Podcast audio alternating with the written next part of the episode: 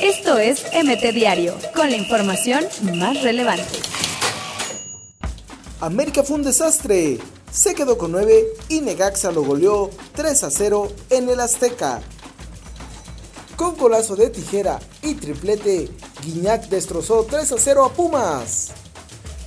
Sin oportunidades claras, Javier Hernández terminó sin goles en su debut en la MLS en el empate 1 a 1 entre LA Galaxy y Houston Dynamo. Adiós invicto, el Liverpool cae 3 a 0 ante Watford y no podrá igualar la marca histórica del Arsenal del 2004 que fue campeón sin conocer la derrota. Esto es MT Diario, con la información más relevante.